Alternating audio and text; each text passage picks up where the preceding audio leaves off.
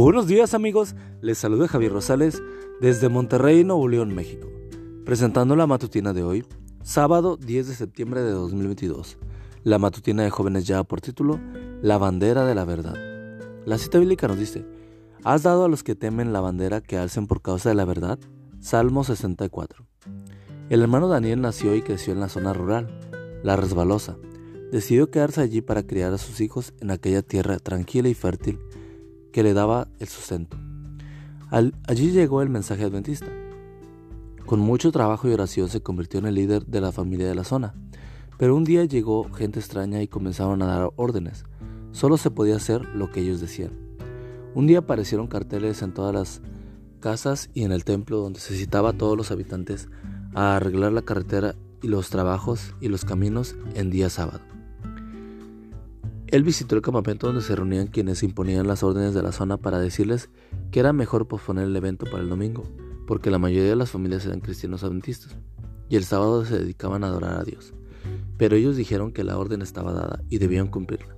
El día de la convocatoria solo acudieron las personas que no eran miembros de la iglesia. Eran pocos y no pudieron hacer el trabajo. El comandante airado fue hasta la capilla donde estaban los hermanos, sacó al hermano Daniel y lo increpó diciéndole que nadie podía desautorizarlo y vivir para contarlo. Lo citó para que el día siguiente pidiera perdón delante de todos los habitantes.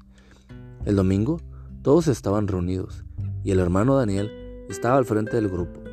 Entonces le dijeron al hermano que, como desagravio, tenía que gritar un lema político delante de todos, levantando su mano derecha. Así darían por pagado el agravio. Por supuesto, el fiel hermano se negó a repetir esas palabras y en su lugar dijo, Viva Cristo Jesús, Rey de reyes y Señor de señores. El comandante tuvo la intención de matarlo allí mismo, pero sabía que esas personas eran firmes en sus convicciones y no darían su brazo a torcer. Por eso le pidió que se marchara de la zona. Aquella misma semana, junto con todas las familias adventistas y con ayuda de toda la comunidad, arrancaron del suelo el templo de Bareque y el techo de palma y se lo llevaron a otra región. Allí pudieron seguir poniendo en alto la bandera de la verdad. Apreciado joven, la verdad no siempre es apreciada, pero siempre hemos de proclamarla.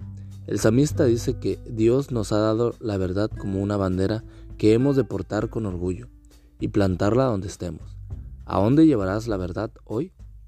Amigo y amiga, recuerda que Cristo viene pronto y debemos de prepararnos y debemos ayudar a otros también para que se preparen porque recuerda que el cielo no será el mismo si tú no estás allí. Nos escuchamos hasta mañana. Hasta pronto.